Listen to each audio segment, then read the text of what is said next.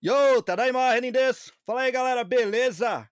Cara, ontem, como vocês perceberam aí, não teve episódio. A gente tá lançando hoje um via emergencial aí, por causa de todo esse lance aí que tá acontecendo com a Rússia e a Ucrânia, né?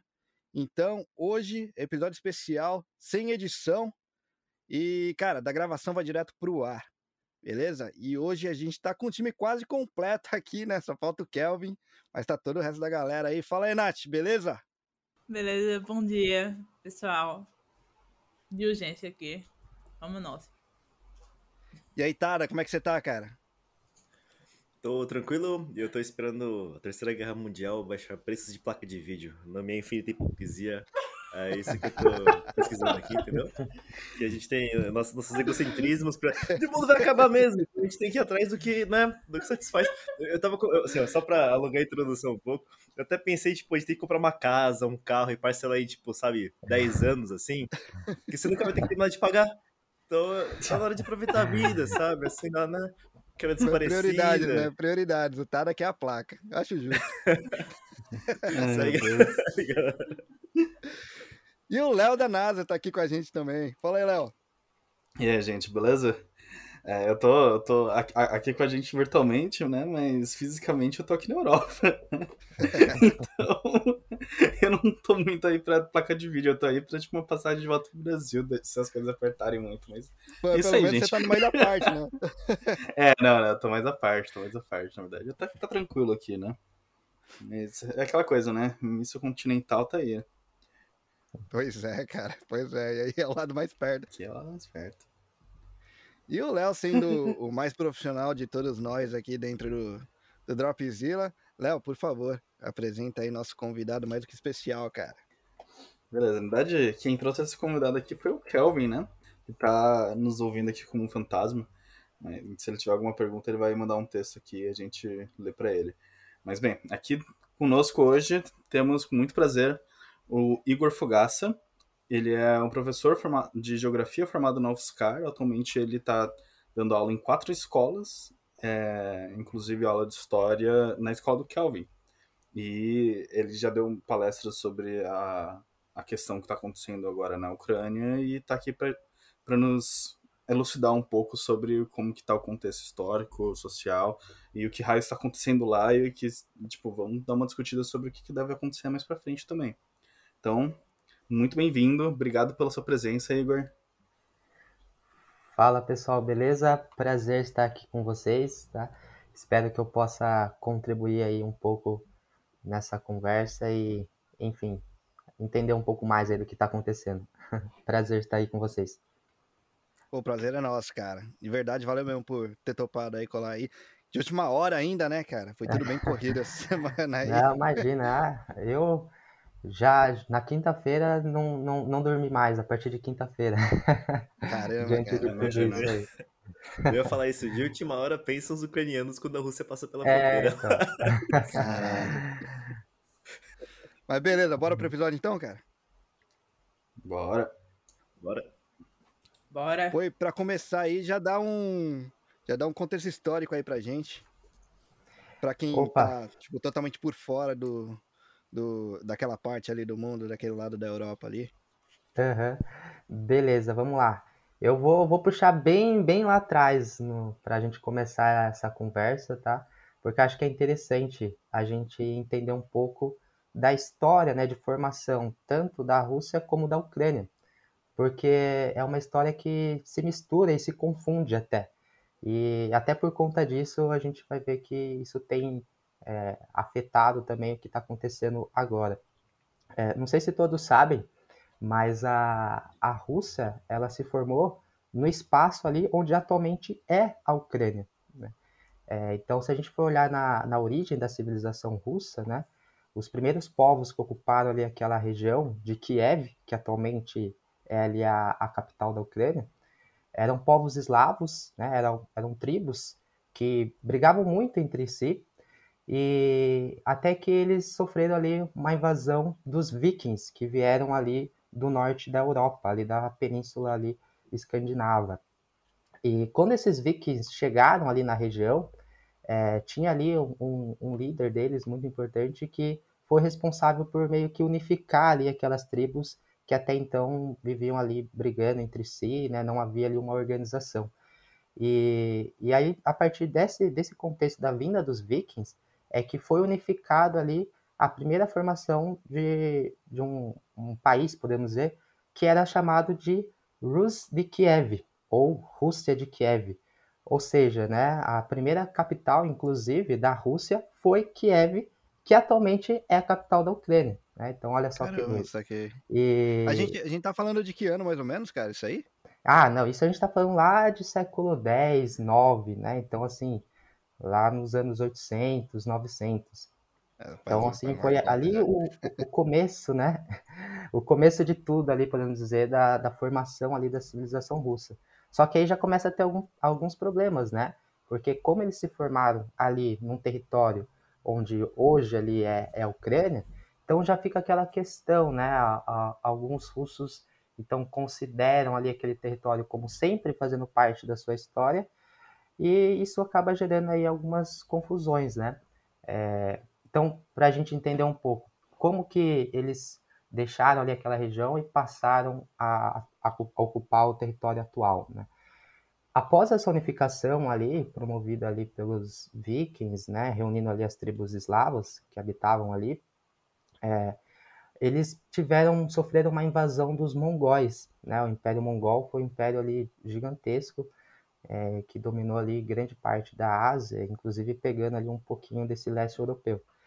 E quando eles sofreram essa ocupação dos mongóis, eles tiveram que recuar. Então eles recuaram em direção ali mais a leste e se instalaram ali em Moscou, né, que virou Moscou, que é a atual capital da Rússia, né? Então, a partir desse momento é que eles passam a ocupar o território atual, podemos dizer assim, e forma ali a, a civilização russa nesse contexto. É, então, olha só, aí a gente já tem já um, um, primeiro problema, né? Porque, como falei, muitos russos né, consideram a formação é, oficial da, da Rússia a partir ali do território ucraniano. Sabiam uhum. disso? Cara, e, pô, os caras começaram na Ucrânia mesmo. A Rússia começou na Ucrânia, basicamente. Pois é, Aí... A primeira capital da Rússia foi Kiev, que atualmente é a capital da, da Ucrânia, né? Olha que doido. Os russos, eles se consideram, então, ali como, podemos dizer assim, os donos, né, daquela região, porque para eles, né, a identidade russa, ela se formou ali. E já os ucranianos, eles verem para outro lado, né? Que na verdade é, a identidade russa ela se formou depois, né? E, e ali os povos que habitavam ali eram os eslavos que formou a identidade ucraniana. Então, já esse primeiro embate, né, já de muito tempo atrás, lá, então, como eu falei, a gente está falando lá do século 10, 9, né, anos de 800, 900. Então, é, é um primeiro contexto aí interessante para gente, a gente abordar. Tá? Saquei.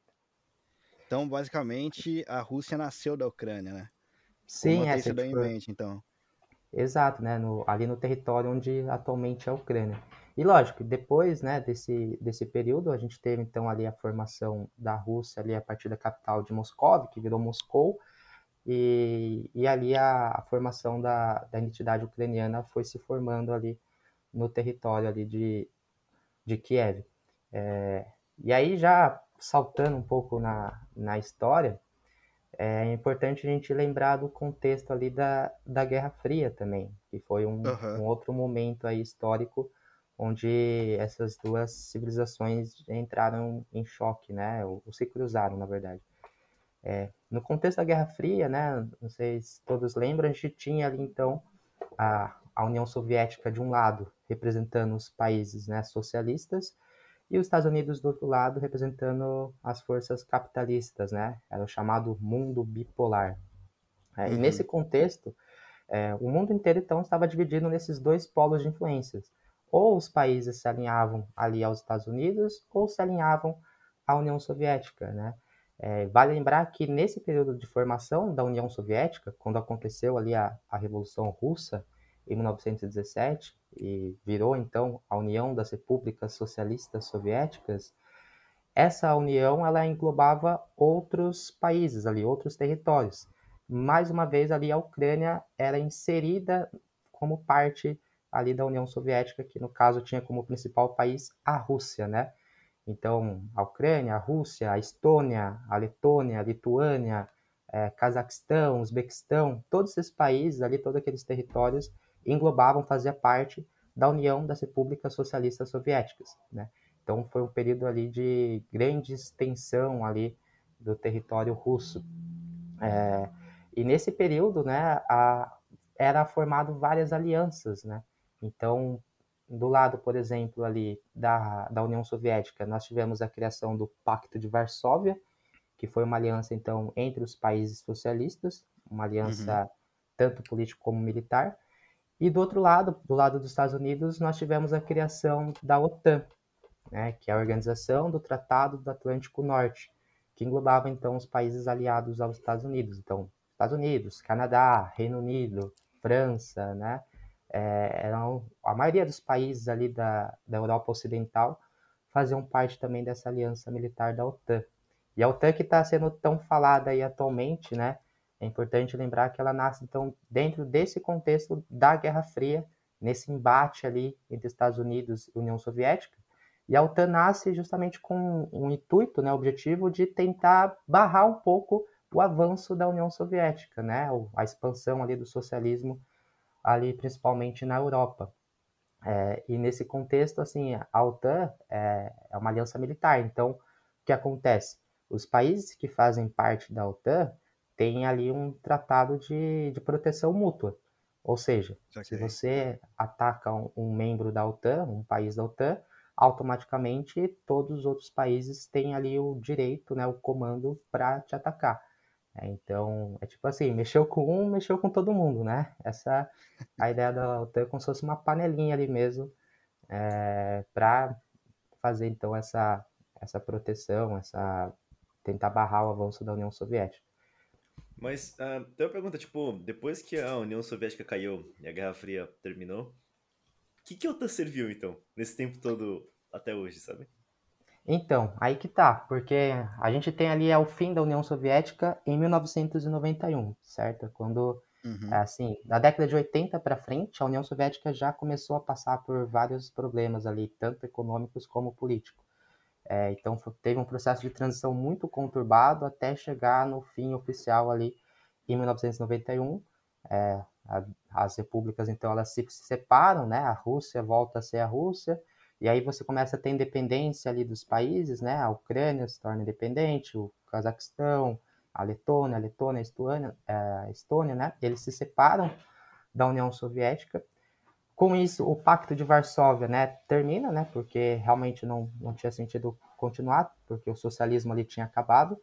Mas do outro lado, a OTAN, ela continuou, né, como uma aliança militar, é porque existia assim um, um temor, né, de de repente voltar né? A gente tem um sistema socialista se espalhando pelo mundo, e porque era uma aliança ali de, de proteção, né? Então, é, era uma, uma forma de, de proteção mesmo, né? De, de tentar evitar que novos é, avanços né, socialistas ou até mesmo avanços da própria Rússia né, pudessem acontecer.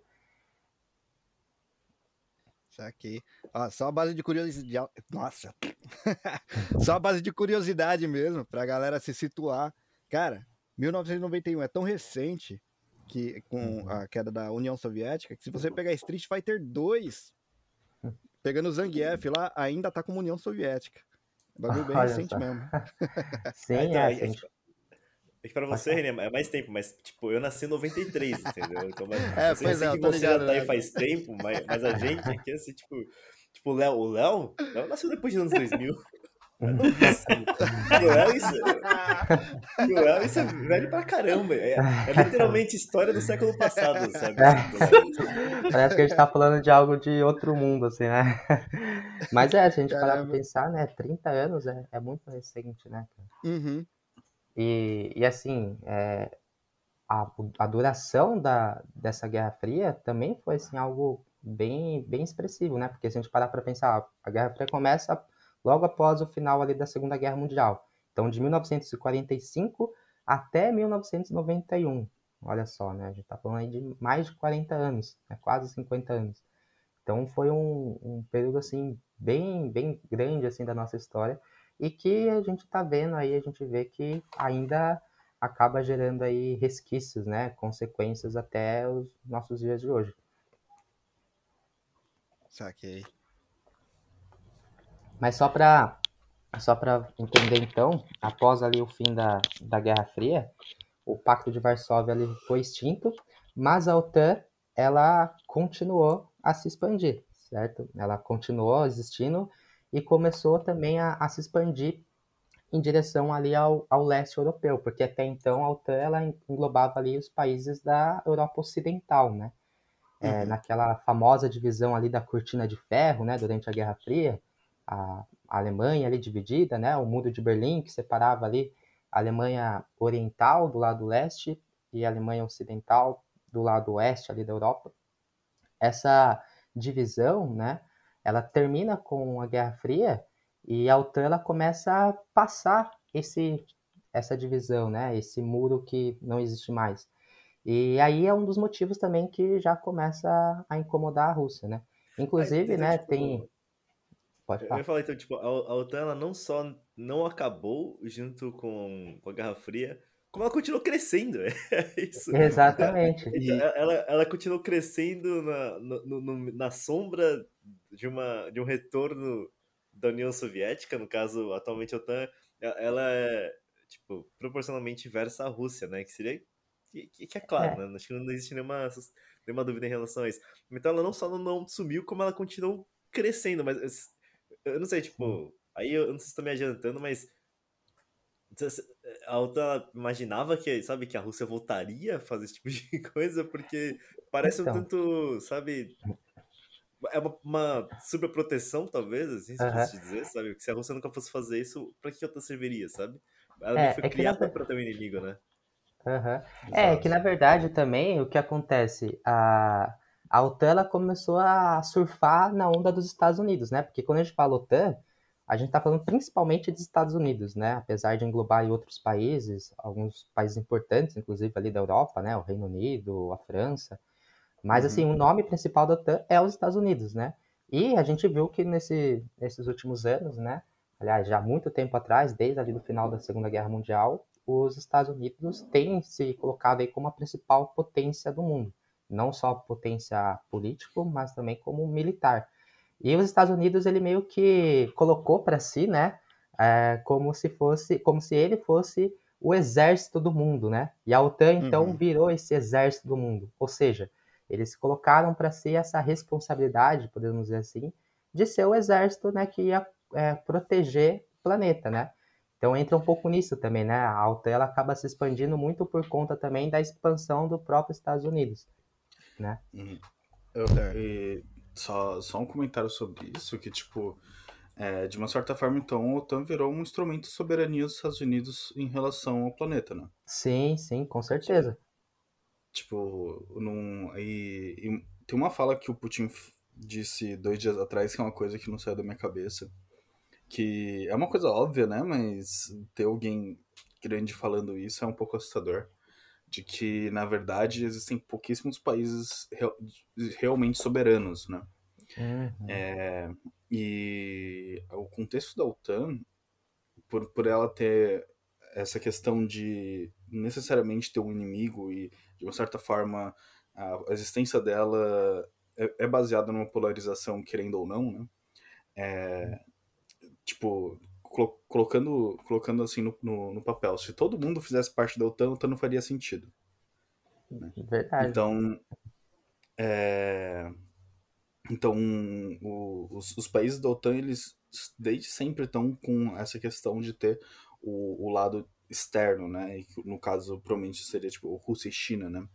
É, e pens, pensando e juntando com a frase do Putin, é, isso parece muito mais um embate entre as pessoas que realmente têm soberania, que seria tipo Estados Unidos e, e Rússia e China, né? Tipo, uhum. Então, na verdade, o, o, o OTAN não seria é, um, um guarda-chuva de, de países assim que estão tipo, do lado que está vencedor, que é os Estados Unidos, nesse embate tripolar? Então, tem, tem várias leituras que a gente pode fazer, né, em cima disso, né? É, eu, na minha visão, né, a OTAN, ela acabou virando principalmente uma, uma forma de demonstração de poder, principalmente dos Estados Unidos, né? Tipo assim, para mostrar, ó, quem manda aqui somos nós, né? Ah, então, assim, é, não tentem fazer nada, né? Porque aqui quem manda somos nós. Eu, eu vejo muito nessa linha, né? E, e até por isso que, que a OTAN ela começa a se expandir, né? É, o, o, próprio Estados Unidos, né, o Ocidente de uma maneira geral, ele se coloca como assim o dono da civilização, né? Então assim, uhum. é, como exemplo de democracia, como exemplo de, de, civilização a ser seguida. Então assim, tudo que vai contra esse modelo ocidental, né, esse modelo democrático, podemos dizer assim, é, eles se colocam contra, né? Eles se colocam como como se fosse inimigo. Então até por isso a gente vê não só por isso, né? Tem outras questões aí econômicas também envolvidas, mas que a gente vê também muitas intervenções ali dos Estados Unidos, da, do Ocidente como um todo, ali no Oriente Médio, né? Se colocando uhum. como contra ali a, as ditaduras que acontecem ali na região, né? Então sempre quando quando acontece algum país vira uma ditadura, a, os Estados Unidos, o Ocidente imediatamente já se coloca ali numa posição contrária, né? De é, muitas vezes até de ataque. Então, assim, eu, eu acredito que a OTAN acabou virando um pouco isso, sabe? Uma forma, assim, de demonstração de poder, uma forma de mostrar que quem manda é, são os Estados Unidos e o Ocidente, e que qualquer coisa que for contrária a isso, eles, tipo, podem é, intervir, sabe? Pelo menos, assim, é uma das leituras que eu faço, assim, mas tem, tem assim, várias leituras que a gente pode fazer em, em cima disso.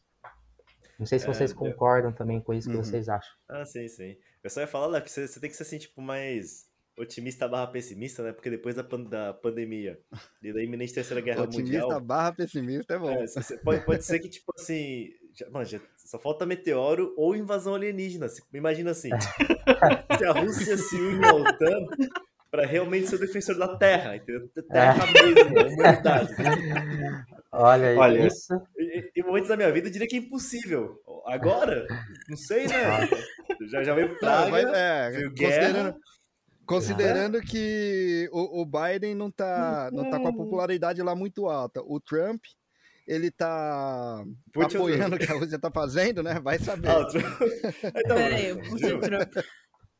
Então, eu falei, é, vai, vai, que vem uma invasão alienígena aí e a OTAN realmente defende, defende a, a, a humanidade, assim.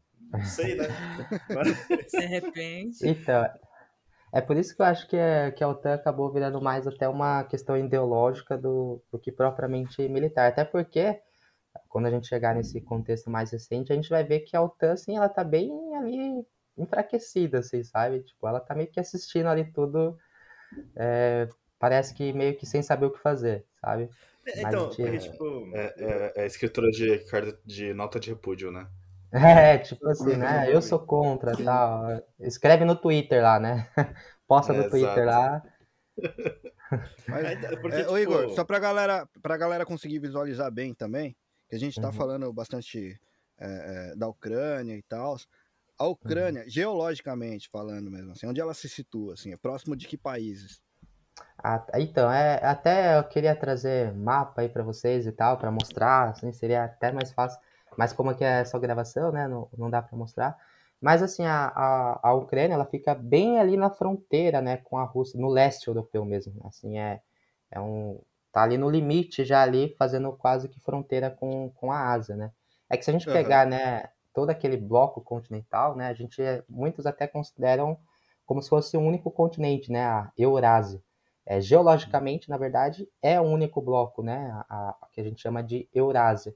Mas por conta de serem características culturais, econômicas totalmente diferentes, a gente acaba separando em dois, né, Europa e Ásia.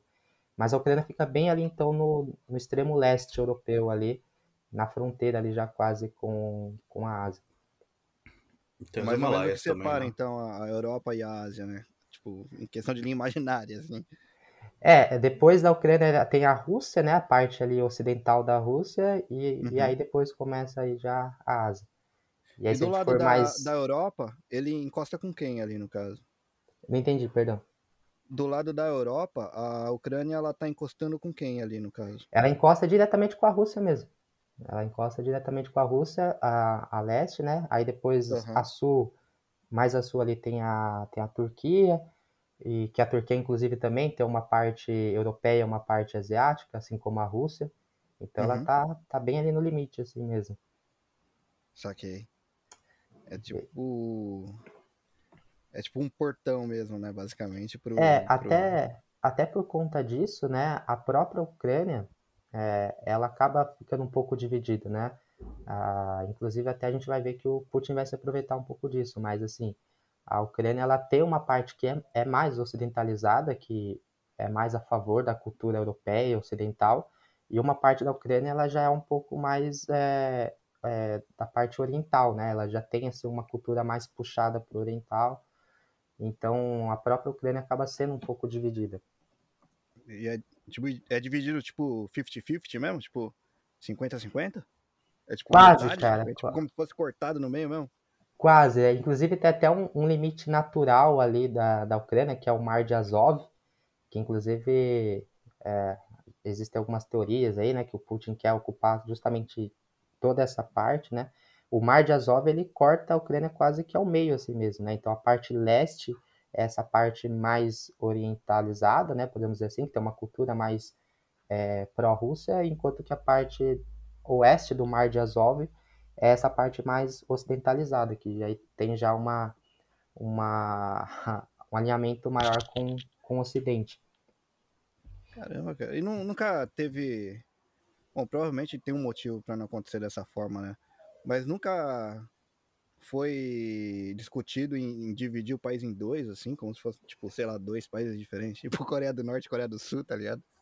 Então, assim, é, a gente vai ver que exatamente um dos motivos, talvez, do, do Putin ter se aproveitado, né, é, Aham. é justamente essa divisão interna que existe no país, né. É, eu posso chegar nisso mais para frente, se vocês preferirem, e daí eu acho que é interessante a gente falar um pouco desse contexto da OTAN. É, pode ser? Por favor, então. Porque, assim, é, como eu estava falando, né, a, a OTAN, então, diferente do Pacto de Varsóvia, que foi extinto, né, a OTAN continuou após o final da Guerra Fria, e não só continuou a existir, como nós vimos, ela continuou a se expandir também em direção ali a- ao leste europeu. Inclusive, até é, existe uma confusão, assim, o, o próprio Putin, ele, ele fala, ele alega que existia ali um acordo feito na época ali ainda entre União Soviética e, e Estados Unidos, que, que após ali, né, no, processo ali já de, de término da União Soviética, que os Estados Unidos ele não deveria é, expandir, né, em direção ali ao leste, né, que seria ali um território de influência soviética. É, Outros falam que na verdade não, não foi bem assim a história, né, que, que na verdade ele tinha prometido no contexto ali da, da Alemanha Ocidental e Alemanha Oriental, que ele não, não expandiria em relação ali à Alemanha Oriental, mas que com o fim da, da União Soviética, da Guerra Fria, isso teria deixado, se deixado de lado. Então há um pouco também aí desse, dessa confusão aí de narrativas, mas fato é que a OTAN ela continuou se expandindo, né? Então países que antes eh, faziam parte ou eram alinhados à União Soviética durante a Guerra Fria, passaram a fazer parte da OTAN.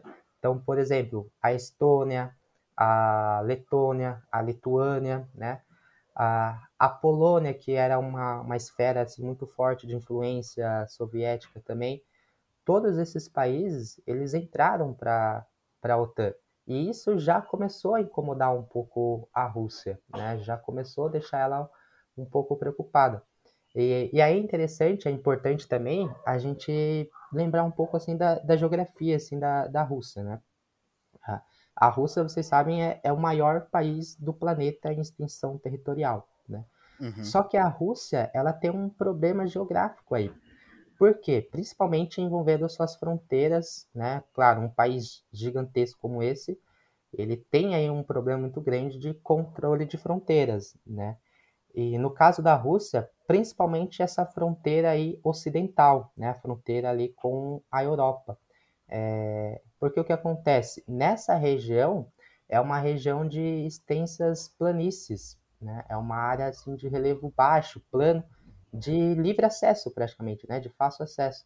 Então é uma área que se estende desde ali mais ou menos da Europa Central, ali da região ali da Alemanha, da França, e, e vai ali como se fosse um corredor em linha reta, plano, em direção ali ao território russo.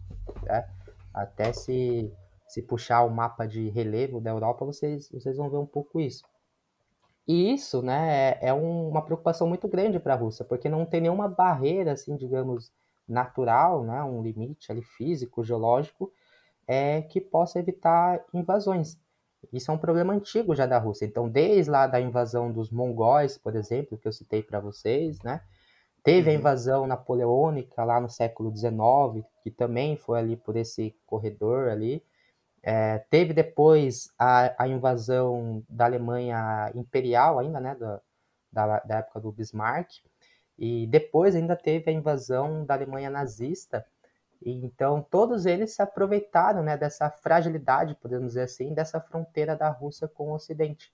Então é algo que a Rússia tem muita preocupação, né, é algo que ela, Saquei. ela acaba sendo uma dor de cabeça muito grande para ela desde lá o, o início aí da sua história de formação.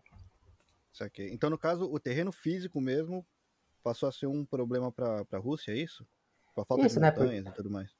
É, porque por ser ali uma área plana nessa fronteira ocidental, é como eu Uhum. falei, acaba sendo um corredor livre ali de livre Saquei. acesso, né? Não, não tem assim, uma barreira física, né? Não tem ali um- uma montanha, né? Um, um relevo um pouco mais é, de difícil acesso. É um corredor Saquei. livre, né? De, de livre acesso e aí fica mais fácil para invadir. Então é uma mar, né? preocupação que a Rússia tem. É, uma coisa que eu sempre. Sim, que eu acho que. é- Não sei se é importante ressaltar, mas acho que talvez até pra quem tá ouvindo. Tipo, como um brasileiro que mora no Ocidente, tipo. Sabe? Não viveu necessariamente. Não, não viveu mesmo, né? Não, não viveu a Guerra Fria, não viveu a Segunda Guerra Mundial. Eu acho que a gente sempre teve na cabeça essa ideia de que, tipo, o mundo é fundamentalmente estável e que existe uma boa relação entre as partes do mundo, sabe?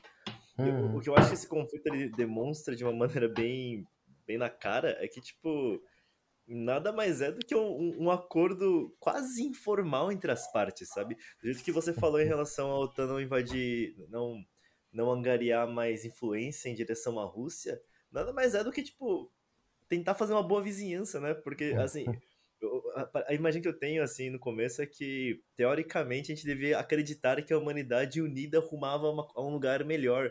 Mas, fundamentalmente, todo mundo um bando de egoísta, egocêntrico, que tem seu próprio interesse.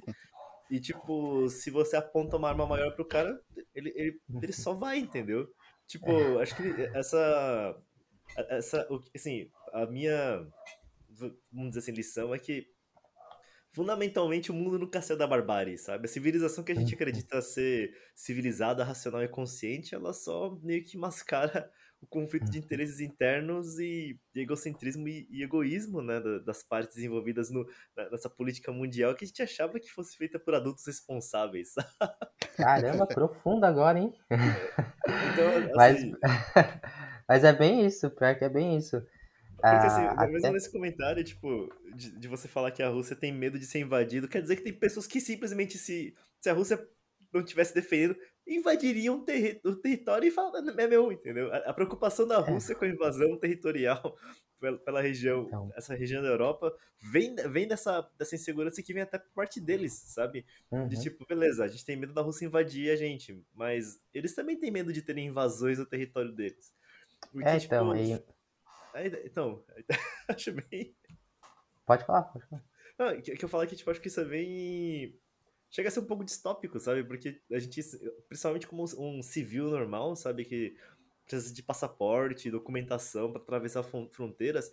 Imaginar que um Estado iria desafiar a soberania de outro, de outro Estado simplesmente porque sim, sabe? Não é uma coisa que se passa assim no cotidiano da gente, porque, como eu falei, uma pessoa física, né, um cidadão civil, jamais pensaria ou cogitaria que isso fosse sequer uma opção, sabe? Então, é, Então, é bem isso, né? Porque, assim, a gente nasceu praticamente aí no, no século XXI, né? Mesmo, mesmo quem nasceu aí nos anos 90, 80, pegou ali praticamente, né? a- o mundo já meio que estabilizado, entre aspas, assim, né? Sim. a- Uhum. citando assim na questão das fronteiras, né, os países já formados, né, ah, pelo menos a maioria deles, embora sempre houve e ainda exista aí vários territórios aí em conflito, né, e ainda com, eh, lutando por independência e tudo mais, mas querendo ou não, era um mundo assim um pouco mais, né, estável, se comparado com ali a, a época da dominação das dominações imperiais, né, Primeira Guerra Mundial, Segunda Guerra Mundial. E, e no caso da Rússia, assim, realmente, ela, ela tem um trauma mesmo, né? Porque não é só um, um medo de uma possível invasão. Ela já foi invadida, tipo, três vezes, né? Justamente por essa mesma região. Como eu falei, pelos mongóis, lá no processo de formação da Rússia, é, pelo Napoleão Bonaparte, né, no século XIX, é, pela, pelo Bismarck, na Alemanha ali imperial, depois pelo Hitler, né? Quatro vezes, então, na verdade, ela já foi invadida. Então, não é somente assim um, um receio de algo que pode acontecer, e sim algo que realmente já aconteceu. Então, é de fato uma preocupação ali, um, um trauma que a Rússia tem em relação a essa fronteira. Mas não é só isso também, claro, eu acredito assim, a gente vai ver aí que tem assim outros interesses também assim Sim. por trás, né? É é que eu acho que, tipo, é é interessante que a gente falava na pandemia que a gente tava vivendo história, né?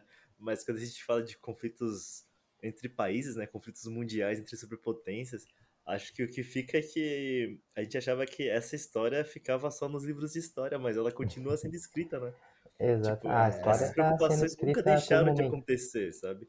Tipo, Aham. uma, uma coisa dos tempos, sabe, antes de nós, né? Que, que Sim, nasceu nos anos 80, 90. Não, isso, isso continuou e continua acontecendo. Aham. Então, ah, talvez até torne a, a matéria de história um pouco mais interessante se você pensar que, na verdade, nada disso acabou, sabe? Exato, né? As pessoas ah, olham a história como se fosse uma matéria que estudou o passado, né? Na verdade, a história, como Sim, você disse, sim. ela está sendo Ela, construída ela a todo momento, né? Agora, hoje, e a- às vezes acaba sendo até uma ciência do futuro do que do passado, se a gente parar para pensar do ponto de vista do que está sendo construído, né? É bem doido isso. Mas assim, é, então só para entender, né, esse contexto, a OTAN ela foi em direção justamente a essa, esse lado frágil, podemos dizer assim, da Rússia, é, esse lado aí que ela tem esse trauma então de invasões, e a OTAN começou-se a integrar países. E quando a gente fala assim, a OTAN passou a integrar, também assim a gente tem que tomar um pouco de cuidado, porque querendo ou não, é, a gente tem que levar em consideração os países também que quiseram entrar para a OTAN, né? Porque às vezes também parece Uhum. que a OTAN obrigou, né? Que colocou uma arma ali na cabeça dos países e falou, não, entra aqui pro meu lado. E também não é assim, né? Tem a, a vontade dos países também de, de querer integrar a OTAN. No caso ali, por exemplo, da Estônia, Letônia e Litu- Lituânia, né? Eles foram países que não aceitaram pertencer ali à, à SEI, que era a Comunidade dos Estados Dependentes, que foi criada ali após o fim da União Soviética, né? A Rússia criou essa comunidade com a justificativa de ajudar esses países, né, recém-independentes, é, a se reerguer e fazer um processo de transição para a economia capitalista, né? É, só que esses países, por exemplo, não quiseram fazer parte da, dessa comunidade criada pela Rússia, porque eles sabiam que no fundo, na verdade, era um papo furado isso, né? A, a ideia da. Rússia com a criação da SEI era manter esses países sob o seu controle, né? Tipo, como a sua esfera de influência. Então, no caso, esses países, eles não quiseram pertencer à SEI e quiseram pertencer à OTAN, até como uma forma de proteção, ó, tipo, se a Rússia, tipo, invadir meu território, ah, eu tenho aqui a OTAN para me proteger. É, Até esqueci de comentar aí da, da criação da SEI, tinha esquecido, mas é, é bom lembrar, né? A, a comunidade dos Sim. Estados Independentes foi criada ali pela Rússia após o final da União Soviética. Tipo, eu, eu vou parecer meio contraditório assim, né? Mas não, não dizendo de longe, assim, que eu, que eu concordo com a Rússia, qualquer coisa do tipo.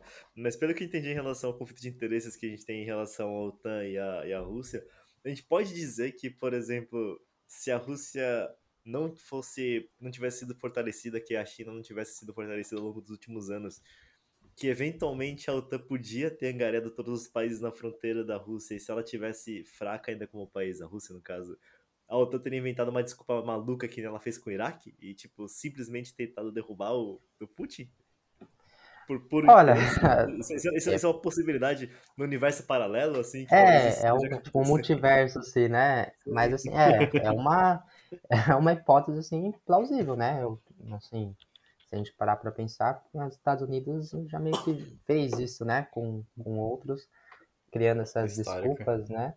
Sim, porque, Assim, porque tem um eu não duvido. de, invasão. E, co- e como é É. fundamentalmente encabeçada pelos Estados Unidos e ele já fez isso antes na história, É, então. que Eu não duvido, até porque a, Rússia, né, apesar de, é, assim, hum, na teoria, ser um, um sistema democrático, né, de eleições, a gente sabe que na prática é praticamente uma ditadura, né? E o Putin está lá no poder há mais de 20 anos. É, com, a- com a- eles até colocam, ah, mas ele foi eleito, né? Foi através de eleições. Mas essas eleições a gente sabe o jeito que são, né? Tipo, tanto de, de Kim Jong-un fraude, também, assim, né? É. É, Ah, é? então, 120%. é, então, É, então aí. assim, é, querendo ou não, a Rússia ela vai contra, né, os princípios ocidentais de divisão do mundo, né, de democracia que os Estados Unidos tanto prega, né?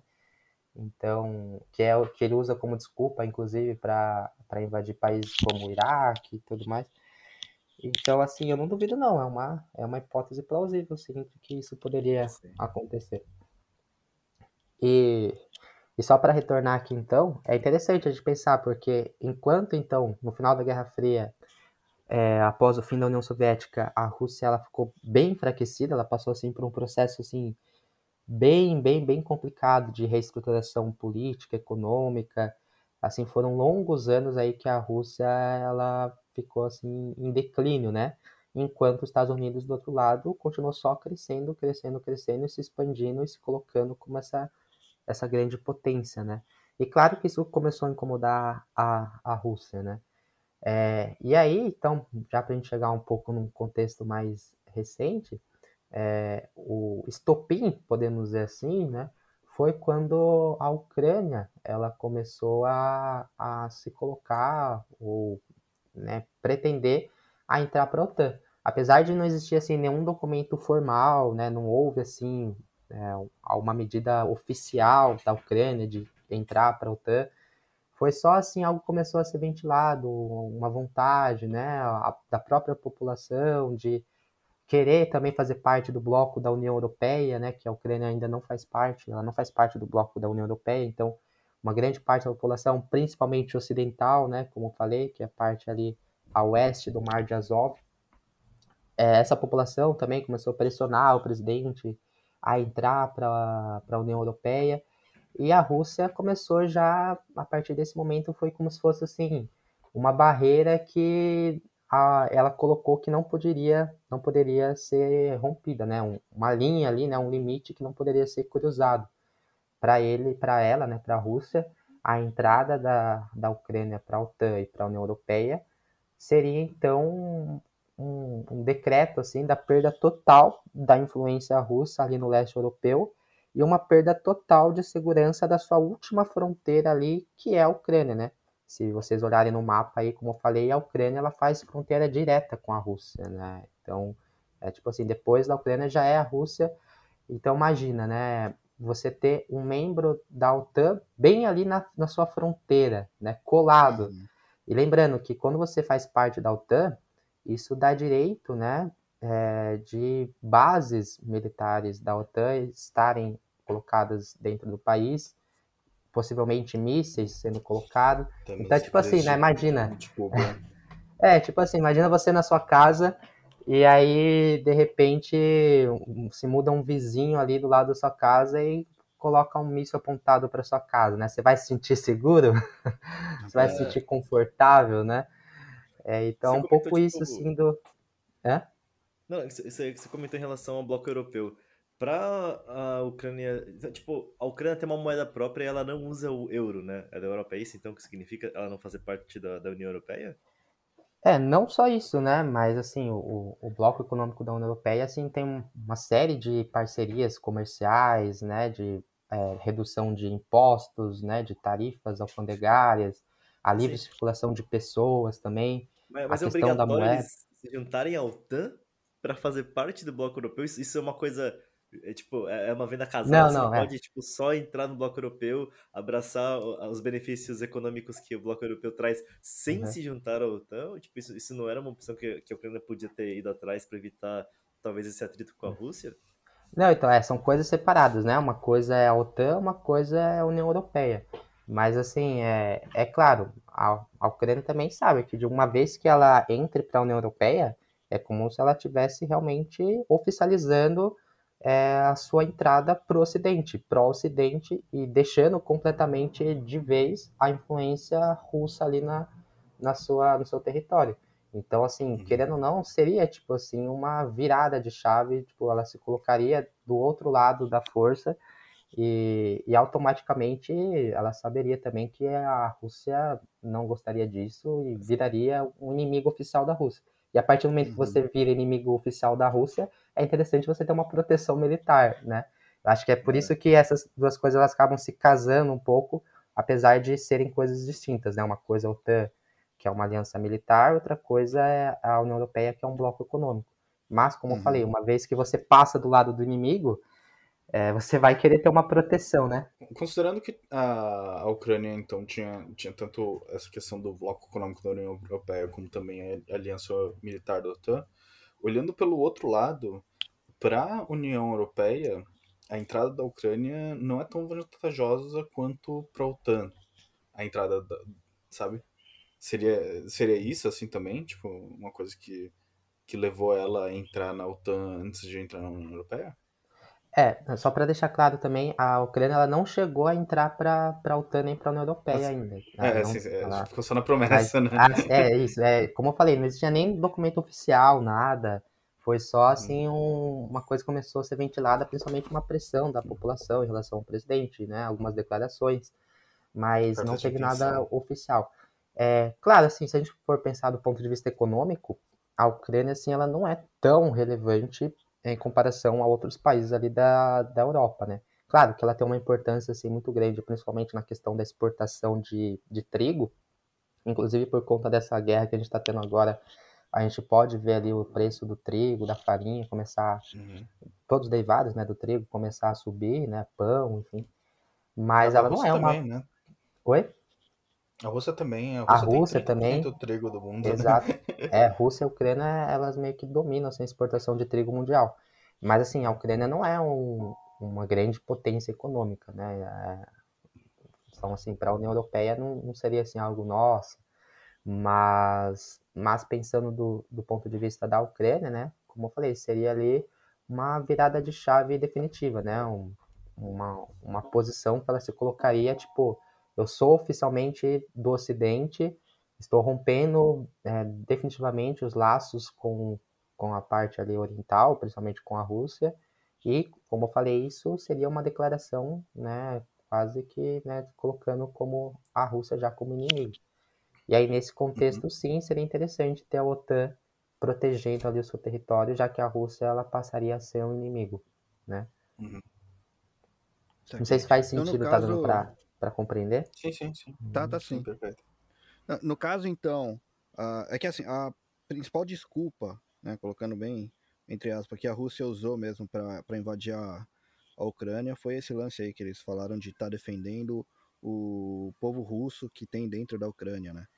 Isso. Então eles falaram bastante desse lance da entrada da, da, da Ucrânia para a OTAN. É, e tudo interessante. mais. Pode falar, pode. Opa, pode. Não, não, é, pode continuar, manda ver. Você Não, é, é- então, é, esse ponto é muito importante também, né? Porque muitos colocam como essa, essa questão do, do avanço da OTAN, né? A expansão da OTAN e a vontade da Ucrânia de pertencer à OTAN, como se fosse a justificativa, né? Para a guerra, né? Não é só isso, Uhum. tem várias outras coisas. E uma das coisas é justamente essa questão da divisão étnica existente dentro da Ucrânia. Então, lembra que eu falei para vocês, né? A, a Ucrânia é praticamente dividida quase que no meio, assim, pelo Mar de Azov, né, um limite natural. E esse limite natural, ela também, ele também divide a população, né, porque toda a parte leste da Ucrânia, a, a maioria, né, a maior porcentagem da população ali é, é da etnia russa, né, fala o idioma russo, se identifica como russo, né. E a parte oeste pelo contrário, já fala o ucraniano, né? Tem a, a etnia própria deles. Então, existe sim uma divisão dentro do país, inclusive, é, é muito interessante, se você pegar o mapa das eleições, assim, da, para a presidência, né, na, na Ucrânia, a gente vai ver, tipo, que é, é justamente assim, quando tem dois candidatos, né, um mais pró-Rússia, outro pró-Ucrânia, né, pró-Ocidente, pró-entrada da Ucrânia na União Europeia, é, as eleições elas ficam muito divididas, né?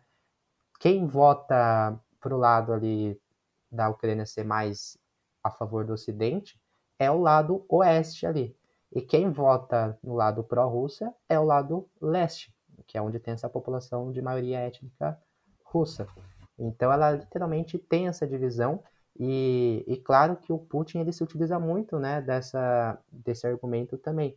E aí um fator que, que é importante é que já há algum tempo já vem acontecendo movimentos separatistas dentro da Ucrânia, justamente dessa porção russa que, que se encontra ali na, no leste, querendo se separar da Ucrânia. Né? Então, isso já é algo que existe okay. há algum tempinho já na Ucrânia, não é algo de agora. Esses movimentos separatistas, né, que estão aparecendo aí na mídia agora também, eles já existem há algum tempo, é, justamente lutando pela separação, por não se identificarem com a etnia ucraniana é, então eles se sentem né, como se fosse é, de fato um, uma outra coisa ali, né? Como se estivesse ali num território que não, que não faz sentido para eles. Saquei. É, no caso, uh, eu vi alguns vídeos entre ontem e hoje, assim, é, de bastante russos uh, que são um, bem contra, assim, a, a invasão da Rússia à Ucrânia, né? É, mas eu não vi muito é, do lado do, da Ucrânia, por motivos óbvios, né? Que o negócio tá pegando lá. É, mas, no caso, esse lado russo da Ucrânia, eles eram a favor da, da, da invasão da Rússia, assim, em algum grau? Ou, ou realmente simplesmente aconteceu, explodiu e, e foi? Então, é, na verdade o que eles queriam, né, era a independência, né, se, se proclamarem independentes. Então a gente tem ali, por exemplo, a, a região ali de Donetsk, e uhum. a região de Donbass, que é a região ali leste, né, tem ali a província de Luhansk, né? Essas regiões, ela, elas inclusive se proclamaram independentes é, agora, recentemente, e o, o, presidente, né, o Vladimir Putin, ele reconheceu oficialmente a independência desses, dessas regiões, né? Então, assim, é, eles têm uma identificação, sim, com, com a Rússia, mas até onde eu sei, assim, ele, eles queriam uma independência, né? E não, de fato, ser parte da Rússia. Só que, claro, é, uma vez que eles se tornariam independentes, seria mais na teoria mesmo, né? Porque na prática eles se tornariam ali totalmente dependentes da Rússia, né? E... Sim, sim. Mas, assim, pelo que eu acompanhei nas, nas notícias aí, né? Após ter estourado a guerra, é, os soldados nessas repúblicas ali, independentes, né, Donetsk, Luhansk, região de Donbass, ali no leste da, da Ucrânia, é, os, eles estavam lutando a favor, né, a favor da, da Rússia. Então, acredito que sim haja assim, esse consentimento, né, podemos dizer assim. Até porque um dos motivos que é, motivou, né, o que o Putin usou como desculpa para invadir de vez a Ucrânia, é, foi ele acusar a população, o governo, né, ucraniano, de estar cometendo genocídio contra a população russa que vive ali. Então, segundo ele, inclusive, existem, e de fato existem, né, grupos neonazistas ali na Ucrânia, é, uhum. e, e, que esses grupos estariam então cometendo ali genocídio contra os, os russos que ali vivem. E segundo Putin né foi um dos, um dos motivos aí para a invasão ali na, na região. Uhum. mas é, é... pode falar, pode falar. Não, eu quero falar que eu tenho uma pergunta em relação a. Porque, assim, considerando o contexto que a Rússia atualmente é, também é um país capitalista, que no final a União Soviética realmente caiu, e que por mais que a Rússia atualmente seja um país extremamente autoritário, teoricamente, ela, né, são eleições normais e um país teoricamente democrata, o que, o que faz as pessoas se alinharem à, à, à Rússia, sabe? O que, o, o que isso traz de diferencial frente a você se unir à União Europeia, quando teoricamente você ainda vive no mundo capitalista e globalizado? Porque, tipo, que, que nem eu falei, visto do, do Ocidente, né, tipo, de uma pessoa que... O Brasil sempre teve meio que essa... essa... Não, pelo menos durante a minha geração viveu sobre essa bandeira americana de, tipo, sabe, tem muito brasileiro que ainda tem, um, tem uma visão meio platônica dos Estados Unidos e tudo mais, eu sei que, tipo, uhum. isso não é uma coisa boa nem saudável, nem, nem longe de, dos Estados Unidos valer tudo isso, mas dentro desse contexto, por que que se, essa parcela ucraniana se alinharia mais com a Rússia do que com a União Europeia, dentro do contexto Sim. em que, fundamentalmente, economicamente, eles deveriam ser semelhantes, sabe? Que gera é, tipo, aí no... É, no caso aí é, são os laços étnicos, né? Principalmente o, a, no caso, quem apoia né, a Rússia são justamente os, a, a, população que se identifica, né, que fala russo, que vem ali da etnia russa ali no leste da Ucrânia. Então, essa população tem esse laço étnico, cultural, histórico, e vale lembrar que a, a Rússia, assim, o, a, o povo russo, né, é uma, uma população, assim, que tem um nacionalismo muito forte, né, eles têm, assim, essa identidade muito forte presente neles, né, então Inclusive, o próprio presidente Vladimir Putin ele utiliza muito desse nacionalismo é, para se manter no poder, né? Ele traz muito essa história da Rússia gloriosa, né? Do Império Russo uhum. lá atrás, dos czares, né? É, na época dos czares, né? Que eram os imperadores, tinha toda aquele, toda aquela narrativa, né? De a, o czar, a Rússia ser um novo Império Romano, né? Então, assim, eles têm essa identidade étnico, histórico, cultural muito forte, essa raiz muito forte neles, né? É, eu acho que isso é o, é o, fator principal, né? Eles não levam tanto em consideração a questão econômica, né? Como você disse, da questão do capitalismo. Isso pensando, claro, nessa parte leste que eu estou falando, onde tem a maioria da população russa, né? Então, para eles é, é principalmente isso, né? Esse laço étnico, cultural, histórico. E, e aí, não sei se vocês têm mais alguma dúvida em relação a isso. Só, só, não, só queria, não sei se ficou claro, né? Então, para a gente fazer meio que um, um resuminho assim, é, dá para a gente entender então que, de fato, essa, essa vontade, podemos dizer assim, da Rússia em manter ali, ou ter ali a Ucrânia como fazendo parte da sua esfera de influência, não é algo de agora, é algo que sempre existiu, talvez, né, desde lá da sua formação, como eu falei para vocês, né, que a formação da, da Rússia ela começa ali em território onde atualmente é a Ucrânia.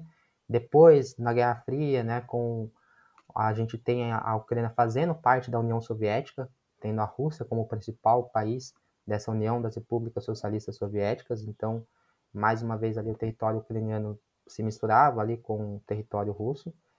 E mesmo depois, então, com a Guerra Fria, existia sim o, o desejo de manter a Ucrânia ou, e os países ali do leste europeu como um todo como fazendo parte da sua esfera de influência, né?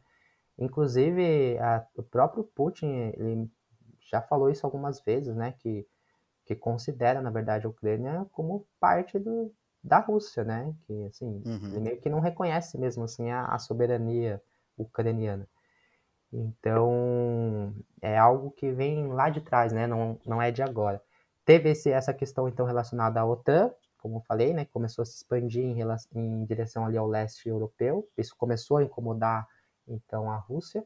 E talvez o limite ali que, que a OTAN possa ter cruzado, é, ou limite ali para o Putin também utilizar como desculpa, né? Como justificativa, foi justamente o começo de alinhamento, né? O suposto alinhamento da Ucrânia em relação à OTAN, uma ameaça assim da Ucrânia chegar e entrar para a OTAN, algo que não chegou a acontecer. Isso talvez tenha sido ali o, o limite ali da linha ser cruzada e, e a partir daquele momento é que a Rússia começou a, a, a ameaçar, né? Então, ela já o Putin, né, já tinha deixado bem claro. Se a Ucrânia continuar, né, com esse papo de, de OTAN, a gente vai invadir. E aí, então, até algo que as pessoas né, confundem, né? Ah, mas a Ucrânia não entrou para a OTAN e mesmo assim o, o Putin invadiu. Como eu falei, ele usou como justificativa esses movimentos separatistas que estavam acontecendo ali no leste da Ucrânia, começou então a criar toda uma narrativa, né? Isso é interessante do quando eu falo interessante não é que eu concorde, né? O que eu acho bom, mas é, é importante, relevante, né? A gente falar que o Putin ela, ele tem uma narrativa assim muito forte, né? Ele é um estrategista, né? Ele ele tem assim, uma visão estratégica muito muito grande, né? Então ele começa também a criar essa narrativa de que a Ucrânia estava cometendo genocídio contra a população russa que ali estava. Isso também traz a opinião pública, né, a, a seu favor. Então esse foi o estopim, né, que ele utilizou a partir do momento que ele reconhece a independência ali das províncias de Donetsk e Luhansk e acusa o governo ucraniano de estar cometendo um genocídio contra a população. É aí que ele utiliza ali como justificativa final para invadir. Ele invade a Ucrânia ali na madrugada de quinta-feira, é, justamente com essa justificativa, para proteger a população russa que ali vivia, tá? Aí algumas pessoas também perguntaram, né, para mim, ah, mas se ele quer proteger a população ali, por que, que ele é, atacou Kiev, né, que é a capital, que está lá do outro lado, né, uhum. né, tá ali na parte oeste, por que, que ele atacou outras cidades? E aí a gente começa a poder entrar um pouco nas possíveis, né, é, pensamentos, possíveis pensamentos que o Putin tem, né, os possíveis planos que ele tem.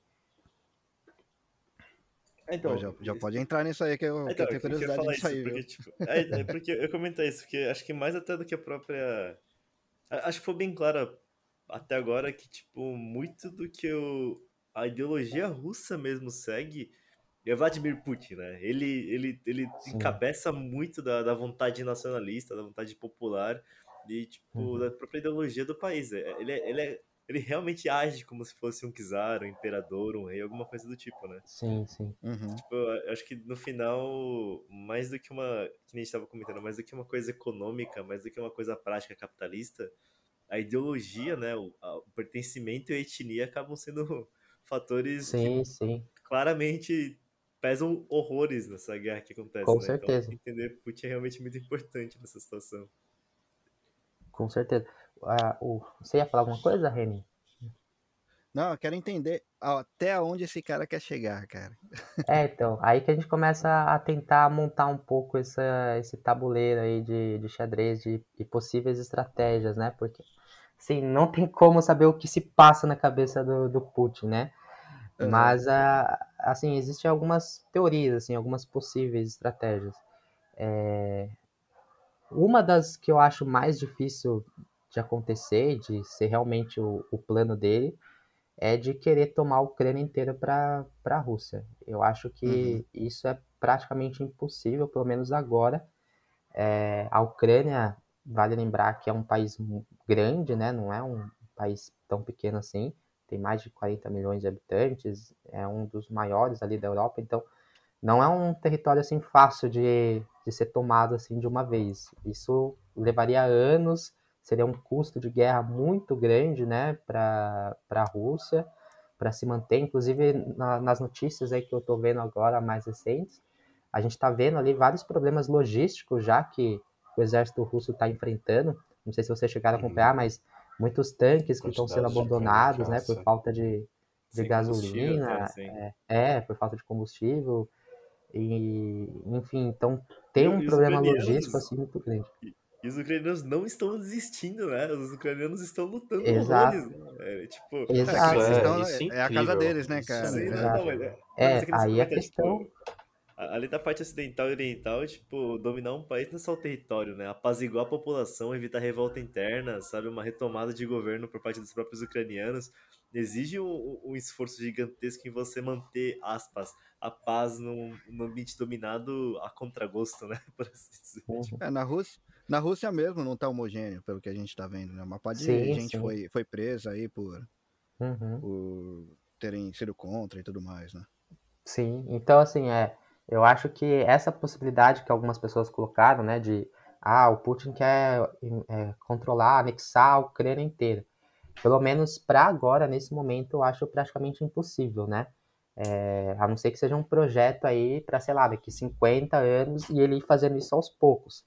O que também não sei se é exatamente isso que ele quer. É, mas essa seria uma das possibilidades. Uma outra possibilidade que aí eu acho que talvez faça um pouco mais de sentido, é ele querer anexar essa parte leste mesmo, né? Então, utilizar ali o próprio Mar de Azov, né? Que, como eu falei, é o limite ali físico, natural, que separa, Uhum. que divide, né, a Ucrânia, e, e pegar toda essa parte leste para si, né? O que também não é algo tão 2.0. simples. É, até porque, se vocês olharem no mapa, é, eu tô com meu mapinha aqui numa aba aberta, se vocês quiserem abrir também uma aba, um mapinha ali da Europa, é legal pra você gente entender. falou Mar de Azov, eu Tô não fazia a menor ideia do que você estava falando, eu abri na hora.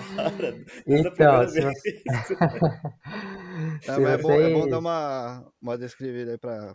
É bom descrever É, um pouquinho então, pra galera vou, que tá vou ouvindo. tentar, assim, é, descrever, mas o pessoal que estiver ouvindo também abra o mapa aí para ir acompanhando.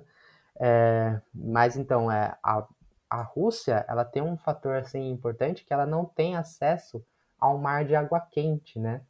É, ela só tem acesso ali ao mar Báltico, que é um mar que congela, né?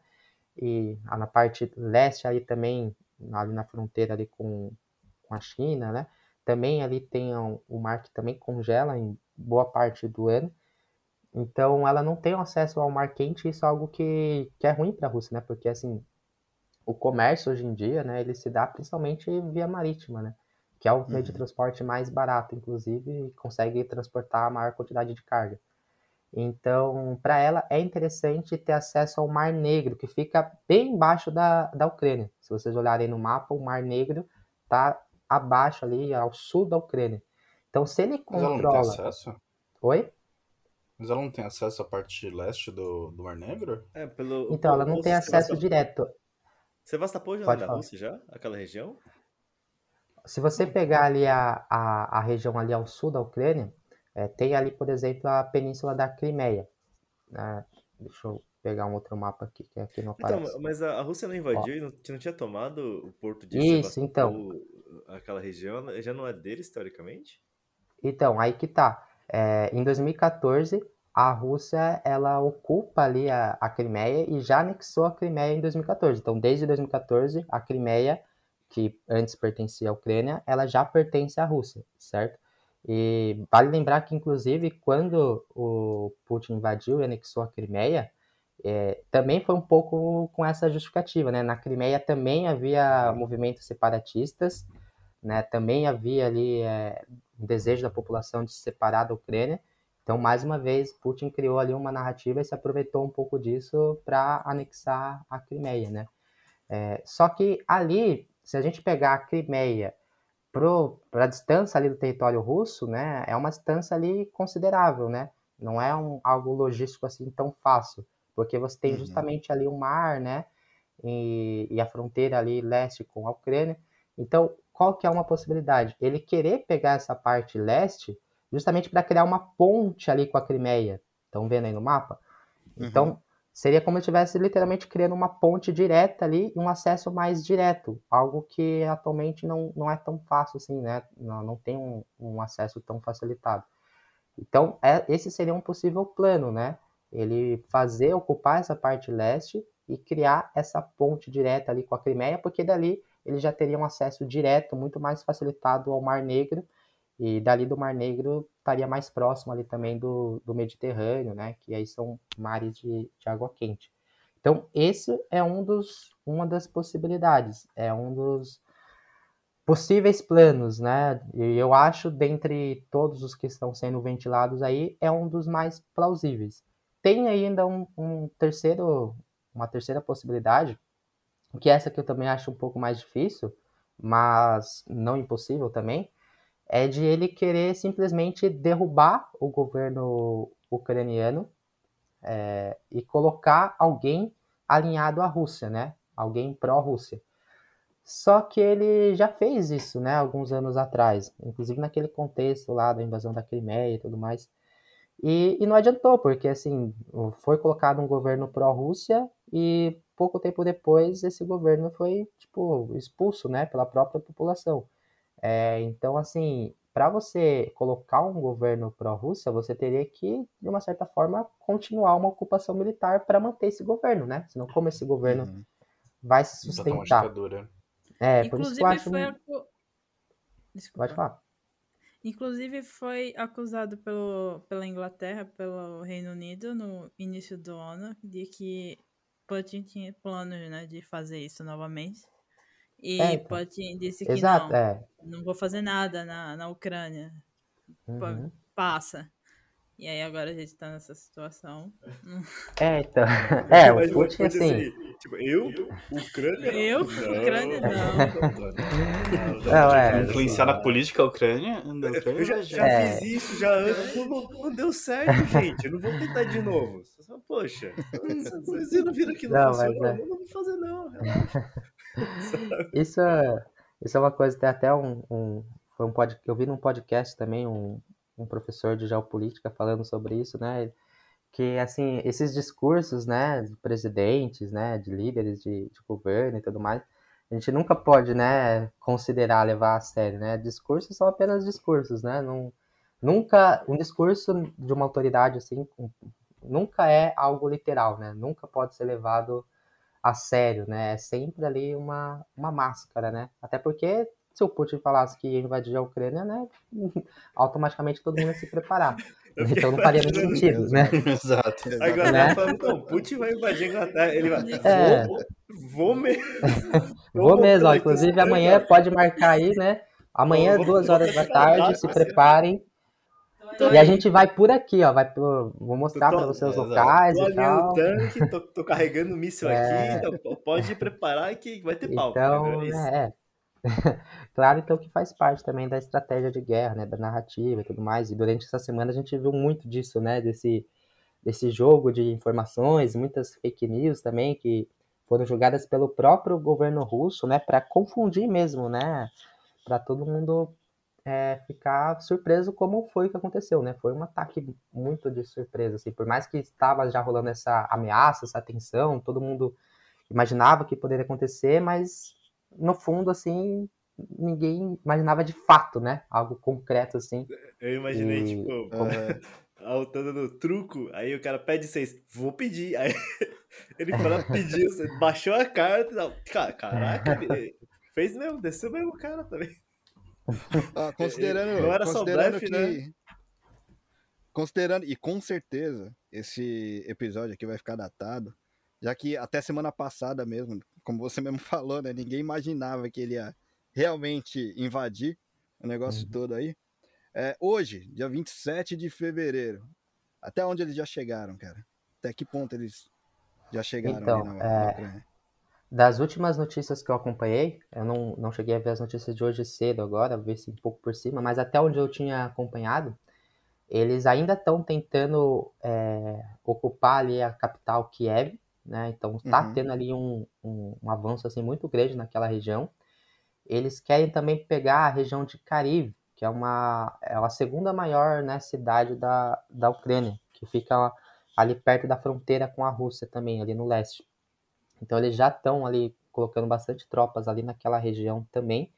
E na verdade está sendo um ataque assim de por vários lados, porque assim a, a Rússia ela tem é, bases né, militares e exércitos em alguns países ali próximos, por exemplo na Bielorrússia que fica ao norte da Ucrânia e na Moldávia que fica ao sul da Ucrânia. Então assim a Ucrânia está praticamente cercada por todos os lados, tanto ao norte pelos exércitos que estão vindo, estão atacando pela Bielorrússia, como também ao sul pelos exércitos russos que estão vindo pela Moldávia e também ali da Crimeia. Né? Vale lembrar que a Crimeia, como falei, foi anexada e, e tem ali bases militares também na região ali de Mariupol, Sebastopol. Então tá tendo um ataque ali também pelo sul e esse ataque ali na, ao leste também pela fronteira ali com o objetivo de pegar Caribe. É pelo que eu vi, como a gente está acompanhando aí, está tendo uma resistência muito forte mesmo da Ucrânia. E, inclusive, essa resistência também tem um pouco a ver de algumas ajudas é, militares que estão vindo de outros países.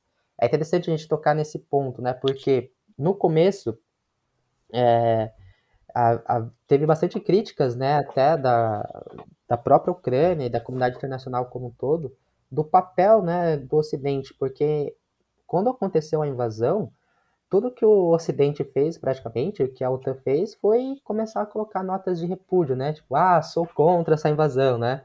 Uhum. A gente brincou lá, né? Postar no Twitter, olha, somos totalmente contra essa invasão e tudo mais. Isso, né, não adianta em nada. Depois começou a ser colocados possíveis sanções, né, punições para a Rússia. Ah, vamos tirar a Rússia do mercado financeiro. É, vamos tirar a Rússia das relações comerciais, que também é algo assim que pouco eficaz. Então parece que por conta de toda essa pressão, o próprio presidente da Ucrânia, ele deu uma declaração muito forte falando, né, sobre isso, que estava se sentindo a, a, a, Ucrânia abandonada, né, que não estava tendo nenhum tipo de ajuda. E parece que depois dessa pressão, principalmente da Ucrânia e toda a pressão internacional que começou a se colocar, aí sim uhum. parece que algumas uh, os países come começaram a se mexer nesse sentido. Então, se eu não me engano, o Reino Unido, né, ele já começou a enviar uh, bastante armamentos, né? E Léo, aí você. É, então, é exatamente é, o, Léo que tá em, o Léo que tá em Londres pode falar melhor. Inclusive, inclusive, né, vai que... Ainda, né, mas... É, então, é, pelo que eu vi, né, não foi mandado soldados, né, é isso? Sim, não foi mandado, foi mandado... soldados ainda. Isso. E esse é... o medo, porque, assim, o, daí uma, um, já, já, dando meio que um, um, spoiler do que eu queria colocar na discussão, é, eu entendo porque que a Rússia não, não mandou uma bomba atômica para a Ucrânia, né? Mas, né, tipo, tá, tá do lado e para eles é interessante ter aquele território, mas o Reino Unido tá meio longe, né? ah, sim. É, então, é... Mas, assim, algumas ajudas estão chegando, né? Então, ajudas de armas, né? Os Estados Unidos parece que tá começando a se mobilizar também em relação a isso. A Polônia está enviando bastante armas. A Polônia, se não me engano, mandou soldados também. Então também tem ajuda de soldados vindo da Polônia, ali da, da fronteira com a Ucrânia. Então, é muito dessa. É, então, muita dessa resistência da Ucrânia, acho que também se passa um pouco por essa, por essa ajuda que começa a chegar. Então, pelo que eu sei, a Rússia ela não conseguiu tomar completamente, né, ou efetivamente, nenhuma cidade, assim, né, tipo, totalmente. É, algumas ela tomou, assim, uma boa parte. Luhansk e Donetsk, né? É, sim, é, tirando ali a região de, de Luhansk e Donetsk, que já praticamente já, tava, já, né? já, já entregaram tá, né? pra ele, né? É, vem, vem a, a, abraço aberto. Assim, mas, né? é, mas mesmo nessas regiões... A Rússia? É, eu acho que anexado ainda não, mas porque mesmo nessas regiões também ainda está tendo resistência ucraniana, pelo que eu estou acompanhando. Uhum. Então, mesmo nessas que já estão né, auto-independentes, ainda está tendo uma resistência. E pelo que eu estou vendo, a, a Rússia está tendo bastante dificuldade.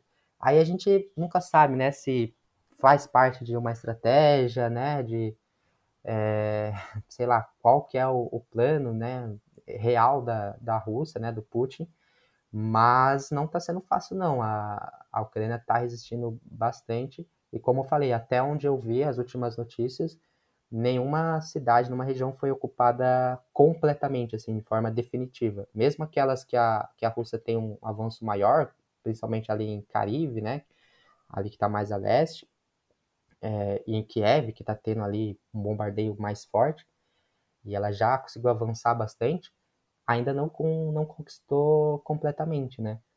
Pelo menos até onde eu acompanhei, vamos ficar de olho aí nas últimas notícias. E assim, só para tentar meio que encaminhar, não sei, acho que a gente já estourou um pouquinho o tempo aí, mas, mas lembrar também da, da questão do que pode acontecer, né, os impactos que já estão acontecendo.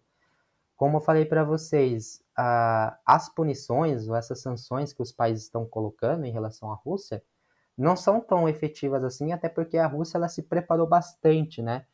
É, é importante a gente lembrar disso com certeza essa estratégia, essa invasão atual, não é algo que foi pensado agora, né? É, é algo assim que já está sendo planejado, arquitetado, arquitetado muito tempo, né? Então, desde a invasão da Geórgia, né, lá em 2008, depois a invasão da Crimeia em 2014, então provavelmente desde aquela época ali, o Putin já estava arquitetando esse acontecimento e como eu falei, ele é um estrategista muito, muito, muito bom, né? É, Esse KGB, assim, né? exato, né? Para lembrar, ele fazia parte da KGB, né? Que era um, um, uma espécie ali de organização secreta ali dentro da Rússia, né, de espionagem e tudo mais. Ele viveu ali na Alemanha Oriental, né? Então ele tem assim uma, uma herança ali militar também bem forte. E ele é um estrategista nato, né? Ele, inclusive se aproveitou do cenário atual do que está acontecendo no mundo. Então até como acho que eu não lembro quem citou aí, é, enfraquecimento do Biden lá nos Estados Unidos, né? Os Estados Unidos está passando por um momento complicado, né? Não é nem de longe o melhor momento assim dos Estados Unidos nessa história recente, né?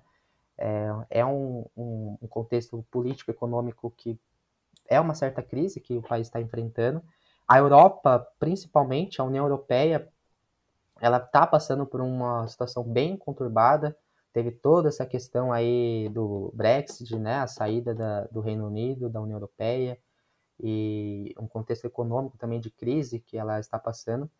E enquanto isso a Rússia ela foi se preparando, né? Ela fez ali reservas de ouro, né? Se eu não me engano, ela tem uma das maiores reservas de ouro do mundo atualmente, já para não depender principalmente do dólar. Ela, inclusive, cortou boa parte do dólar que, que existia né, no, no país para ficar menos dependente do dólar. Ou seja, já estava se preparando para essas possíveis sanções, né? Que ela sabia que ia acontecer, inclusive já, já tinha acontecido em 2014.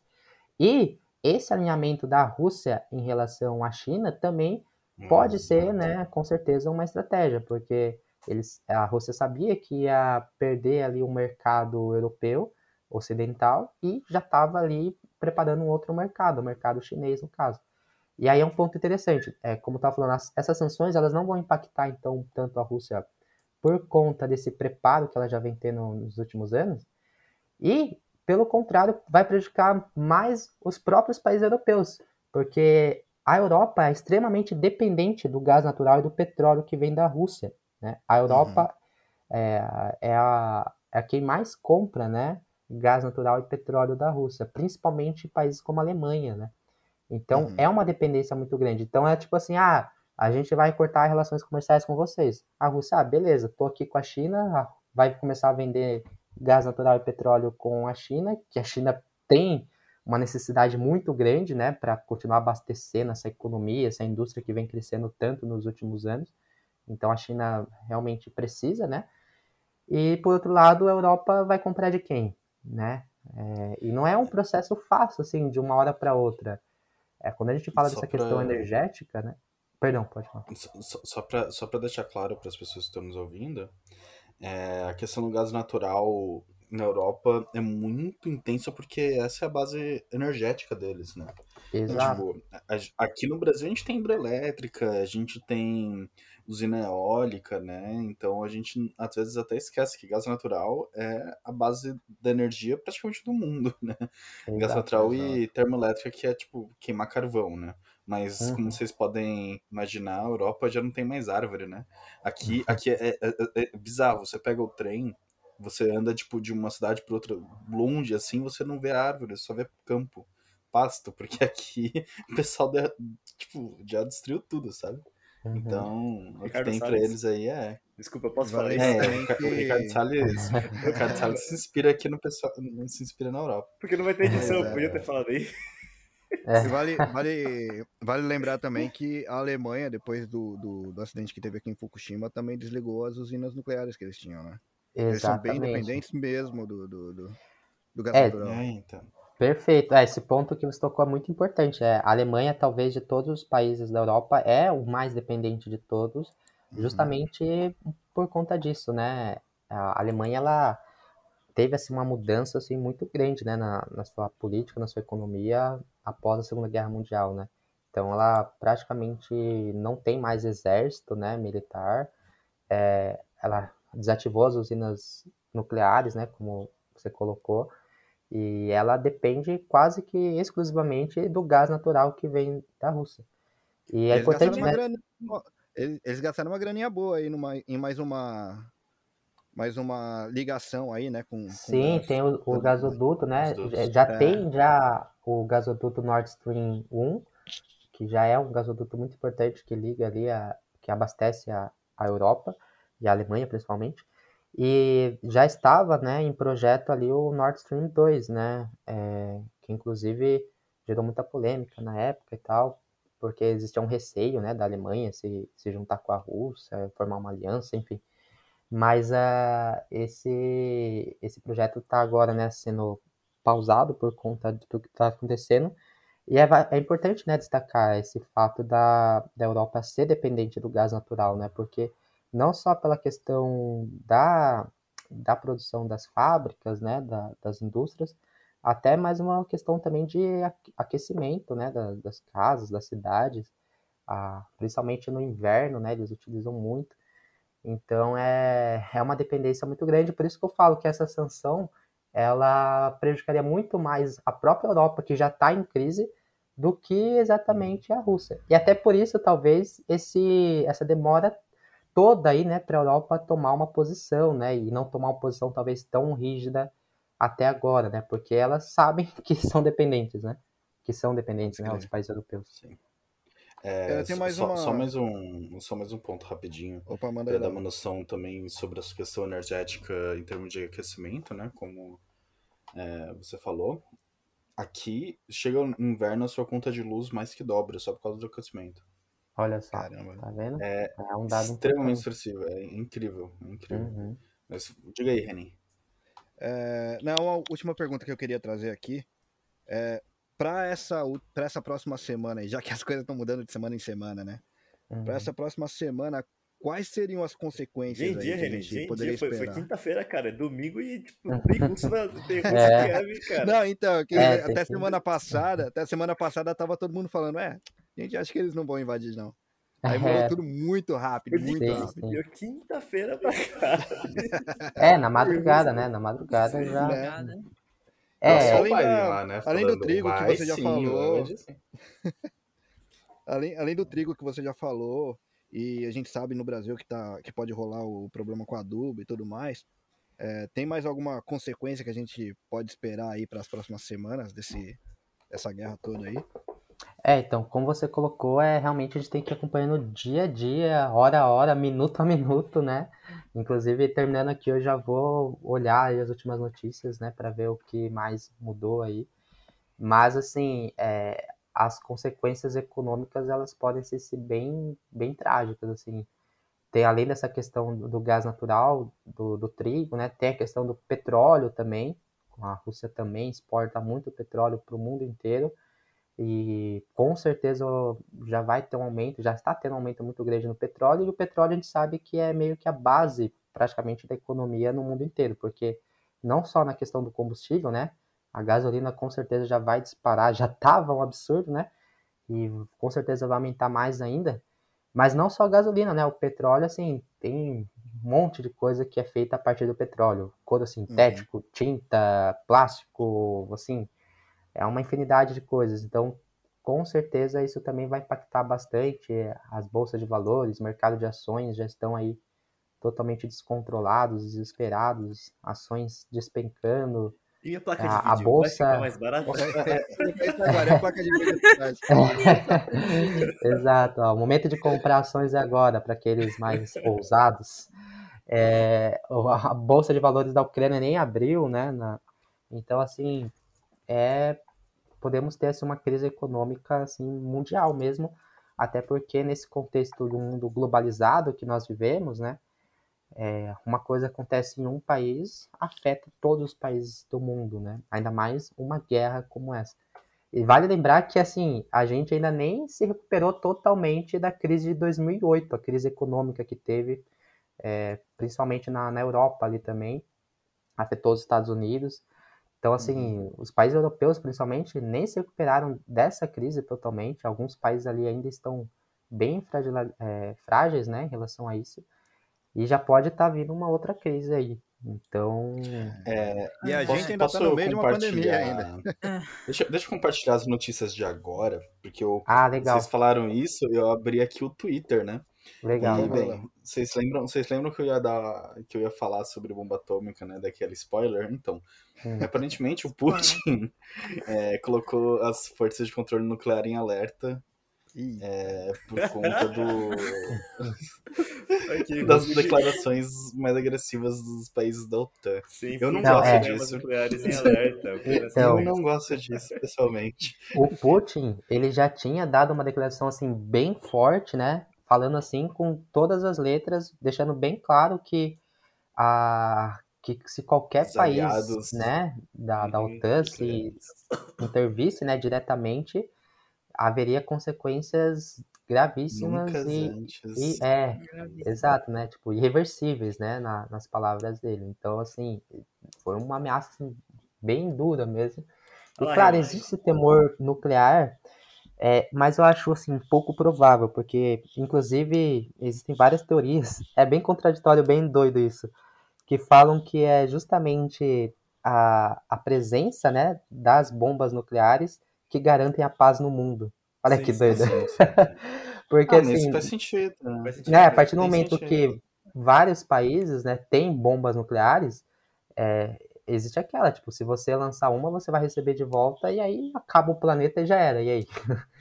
Então, é um, é um paradoxo, né, uma contradição, mas ao mesmo tempo que as bombas nucleares são uma ameaça gigantesca, elas também são a que mantêm, ali de uma certa forma, a paz, entre aspas, né? Mas por isso que eu acho difícil ter uma aspas.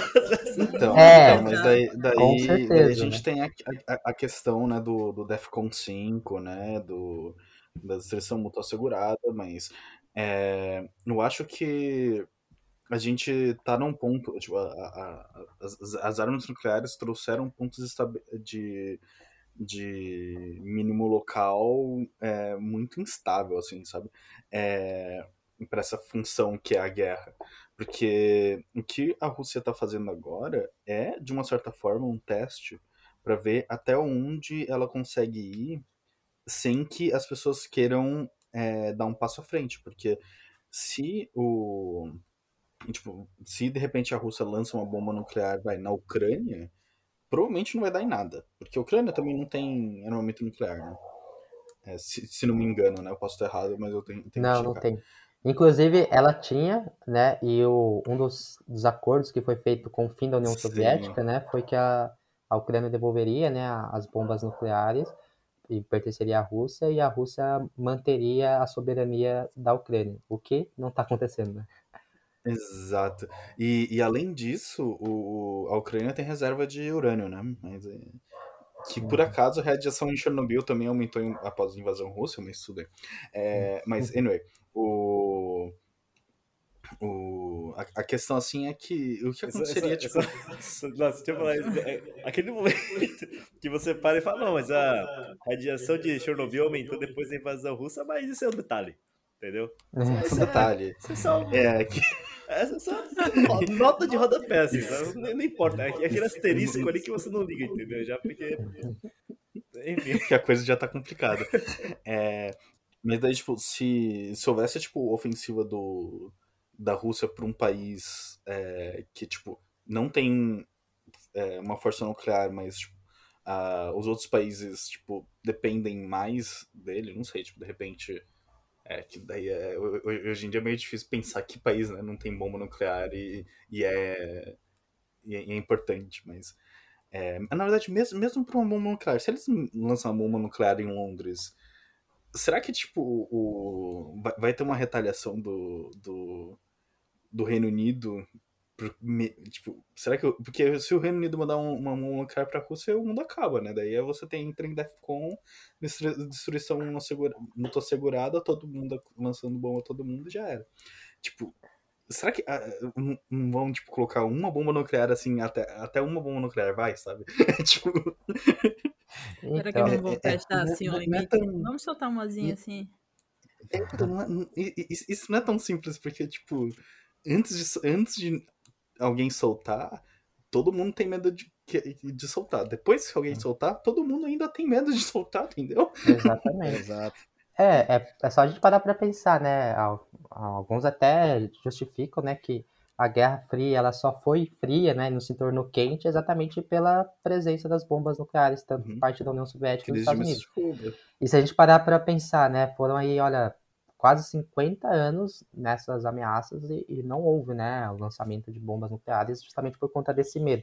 Mas é importante te lembrar que não são todos os países, aliás, são poucos países que têm a permissão para ter bombas nucleares. Inclusive, existe é, uma, uma lei, né, uma, uma regra, eu esqueci agora o nome do acordo, é, de que de alguns países. É isso, que alguns países apenas podem, né, têm o direito de ter bomba nuclear. É, a Rússia, Estados Unidos, é, se não me engano, a, a França. Então, assim, é, esses países, por terem as bombas nucleares, né, eles meio que se colocam como também os protetores da paz. Só que você tem um desses países, que seria o protetor da paz, que no caso é a Rússia, é, fazendo essa guerra, né? Então, fazendo e é, é, né? é, complicado por conta disso. Mas eu ainda acho que é muito difícil essa questão nuclear. Eu acho que ela não vai acontecer, não. É, e rezemos para isso é. também, né? Porque é porque se acontecer já não vai é. acontecer depois, né? Porque não vai é. ter o que acontecer depois. Mas eu acho difícil. É. E aí, pessoal, eu vou já finalizando aqui, daí se vocês tiverem alguma pergunta, vocês podem fazer, mas só para concluir, é, assim, cenários, né, possíveis, se fala aí, né, de terceira guerra mundial, né, a Rússia, como eu falei, ela já deixou bem claro, né, o Putin já deixou bem claro que o interesse, pelo menos por enquanto ali, é na Ucrânia, né, não tem, assim, o interesse de se expandir, né, fazer algo que Hitler fez, por, por exemplo, e que se a OTAN não, não mexesse, né, não, não sairia disso, né. A, a Rússia tem essa aliança, então, ou essa proximidade, né, não chega a ser uma aliança, né, com a China, não, é exatamente uma aliança, mas tem essa proximidade com, com a China, o que acaba garantindo um pouco a Rússia aí nessa jogada, principalmente econômica. E, e do outro lado, né, a gente vê países europeus, né, principalmente com esse temor de fazer alguma sanção um pouco mais grave é, por conta de ser dependente da Rússia, né? Então a gente precisa ver como que eles vão começar a se movimentar. Até assim, até então eles não não tinham nem mandado armas e agora que está começando a mandar armas, né? Vamos ver se vai chegar no ponto de mandar soldados, porque daí acho que a coisa pode ficar mais mais grave. Mas até então o conflito ele está se concentrando ali, né, em solo ucraniano, nessas regiões ali que eu falei para vocês. É, deu para entender assim um pouco o contexto histórico, as motivações históricas? Não sei se ficou claro. Se tiverem Nossa, alguma dúvida, se tiver. Pra mim, na verdade, acho que. Eu acho claro, já verdade... assustou o suficiente. É, então, isso que eu ia falar, porque, tipo, quando eu. Eu achei, na verdade, no começo, que a Rússia tinha uma vantagem menor até, sabe? Assim, eu vou dizer que eu falei assim eu, eu ainda acho que isso é extremamente preocupante. Eu não, eu não, na minha infinita ignorância, que eu especialista em porra nenhuma e tiro informação da bunda, porque eu sou designer opinando sobre geopolítica, então vamos deixar isso claro que, tipo, as minhas palavras carregam o, o, viés de não saber muito bem sobre o que eu tô falando, mas eu não consigo excluir uma, uma possível, talvez, terceira guerra no meio do, do assunto, porque, tipo, eu, eu achei que a Rússia tinha até menos vantagem, mas dito que vocês colocaram no, hoje, tipo, parece que ela, que ela tem muito mais vantagens econômicas, Sim. financeiras, até mesmo alimentícias. Tudo bem, ela tá tendo problema de logística dentro da própria Ucrânia. Ok.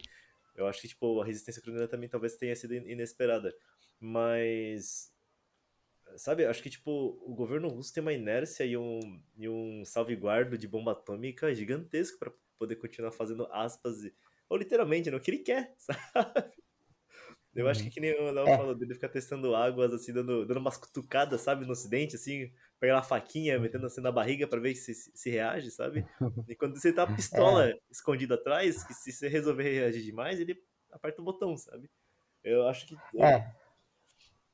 é eu não, um... eu não queria, eu não queria fazer esse link, mas já que você tocou no assunto, eu vou, vou ter que fazer esse link. Se a gente olhar para a história da Segunda Guerra Mundial, né, é, quando o Hitler ele começa ali os seus avanços, né, ele tinha muito disso, né, ele começa ali na, na região da Bélgica, né, ali depois da, vai para alguns outros territórios ali próximos da Polônia, e aí ele sempre falando, não, é só essa parte aqui, né, não, não vou, não vou pegar mais que isso.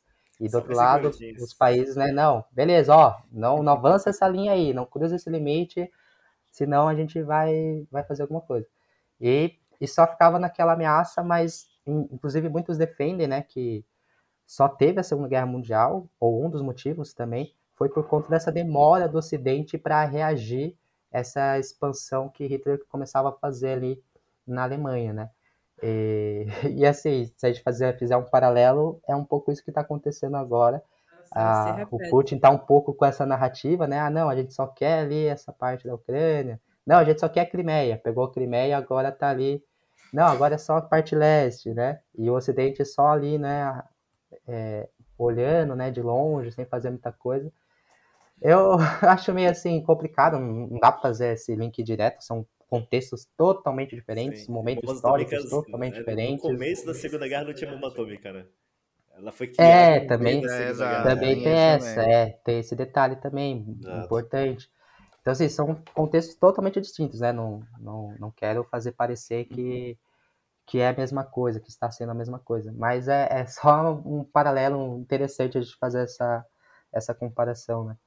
Ah, é que nem a gente estava falando, tipo, no final, esse xadrez é, político, militar e geográfico é muito mais complexo do que a gente consegue debater no sim, podcast. Sim. Ah, e, e aquela história, né? Ele é uma figura excêntrica, no mínimo, né? Inteligente, excêntrica e impossível. Se, tipo, vamos dizer que se, se nem mesmo a Europa sabia direito o que o Putin queria fazer, quem somos nós na fila do pão, né? Sim, é. é como eu falei, né? O, coisa, né? o Putin assim, é um estrategista nato, né? E talvez até o modelo ali democrático, entre aspas, ou ditatorial ali que ele criou ali na, na Rússia, é o que permite também ele, ele ser esse estrategista a, a longo prazo, né? Ele não tem uma preocupação de fazer movimentos de uma vez. Tanto é que começou ali em 2008 com a Geórgia, depois 2014.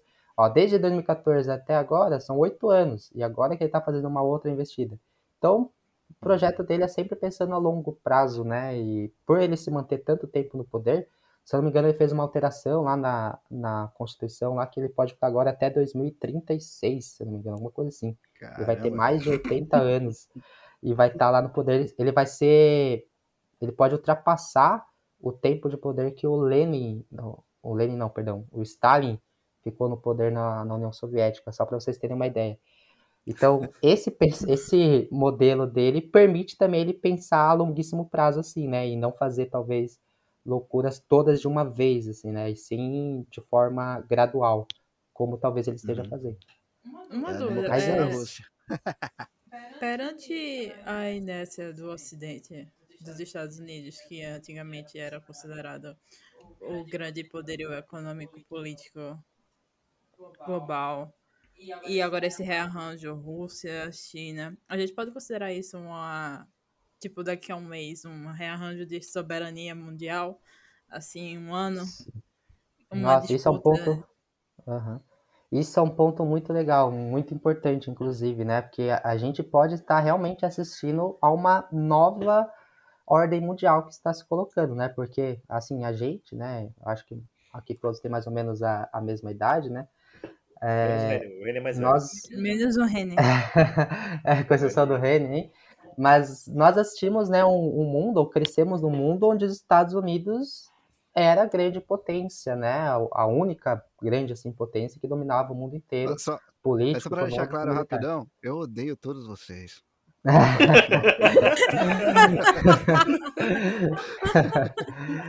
então, assim, a gente cresceu nesse mundo com essa dominância dos Estados Unidos, né?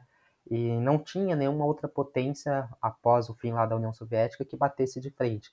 E agora a gente pode estar tá assistindo uma mudança de cenário, porque como eu falei, os Estados Unidos não passa pelo seu melhor momento é, desde a sua ascensão toda. É um momento de crise. A Europa nem se fale, pior ainda, né? Assim, é um cenário da União Europeia de extrema fragilidade. E do outro lado, a China, principalmente.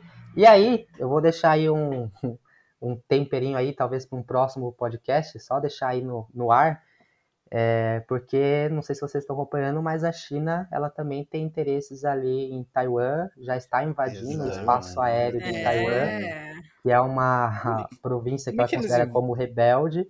É, eles é, invadem com certa regularidade espaço É, e mas agora, agora, aí, agora pegou mal, né? existe o temor, né, de que a China possa se aproveitar desse momento agora que a Rússia fez essa investida e também fazer uma investida em Taiwan mas outros acreditam que é o mais provável que ela espere, né? É, veja tudo o que está acontecendo, anote tudo dá. ali, né? A posição de que cada país está adotando e no futuro próximo, na verdade, o próprio presidente, né, o Xi Jinping, já deixou claro que Taiwan pertence à China e que nos próximos anos, até 2000 e alguma coisa, 2030, se não me engano, é, se Taiwan não, não se render, entre aspas, ele vai invadir e tomar força. É, então, encontro, né? só para deixar aí. Era, lá vem temporada 2, então. a gente pode ter um... era, né? assim, é, a gente pode ter uma parte 2 aí só para falar da, da China, porque tem bastante coisa aí também envolvida. Mas sim, como é um, é um novo cenário que a gente está vivendo, uma nova realocação de forças aí, um, um, novo cenário mundial, onde os Estados Unidos deixa talvez de ter essa hegemonia, e agora essa hegemonia né? pode estar tá trocando de trono, né? a sendo a China americano acaba é... Vindo, né? Exato. Então a, a China pode ser apenas o primeiro passo. A é, China é... em seguida.